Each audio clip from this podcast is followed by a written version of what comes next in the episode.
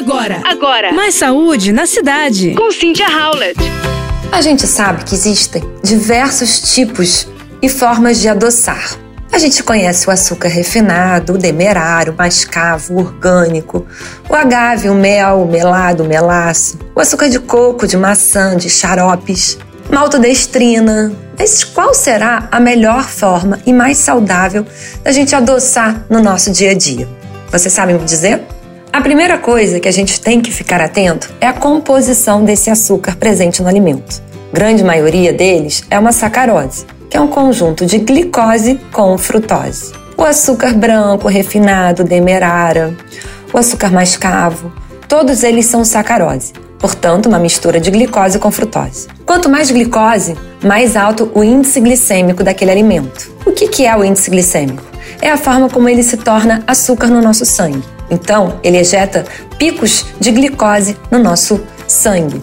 E isso deve ser evitado. Portanto, opte por adoçantes que tenham um índice glicêmico mais baixo. E geralmente, quando a gente fala que tem baixo índice glicêmico, é inferior a 55, alto índice glicêmico acima de 70 e o médio em torno de 56 a 69. Isso é muito importante, principalmente também para quem tem diabetes. Portanto, o açúcar branco, orgânico, cristal, demeraro, mascavo, o melado e o melaço são todos obtidos através da cana e contém glicose e frutose.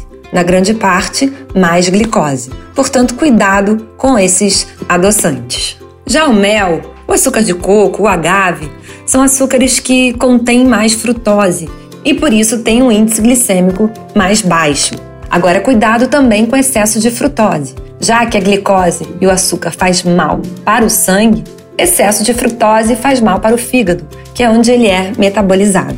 Isso quando a gente concentra uma quantidade grande de frutose, como nos xaropes, né? ou então em sucos 100% integral. E os adoçantes, que não possuem caloria? Temos os artificiais, que eu prefiro que sejam evitados, e os naturais, que podem ser é, utilizados, como xilitol, eritritol, a stevia e talmatina, que são açúcares que vêm da natureza, portanto, mais naturais e sem caloria, ou melhor, com pouquíssima caloria.